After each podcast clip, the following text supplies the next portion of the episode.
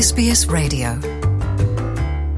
É a Luciana e ouvintes da SBS. Multiplicam-se os alertas do Presidente da República ao Primeiro-Ministro, passando pelos comandos dos bombeiros, da Proteção Civil, comandos militares também, e o aviso é o de que nestes próximos três dias Portugal está confrontado com extraordinárias condições críticas de risco de incêndios florestais. O país está exposto a uma vaga de canícula com várias cidades no Alentejo e no centro do país, com a temperatura a tocar os 47 graus centígrados. Passa passa por ser a vaga de calor mais intensa de que há memória. A este calor junta-se o vento que está a ser gerado pelos mais de 60 incêndios que estão neste momento em curso. A mobilização de meios também está a ser algo de nunca visto. 2.400 bombeiros em ação, a que se juntam milhares de militares e forças policiais. A ação tem sido eficaz e até agora não há danos sérios em pessoas, mas para além de muita floresta, há também muitas casas rurais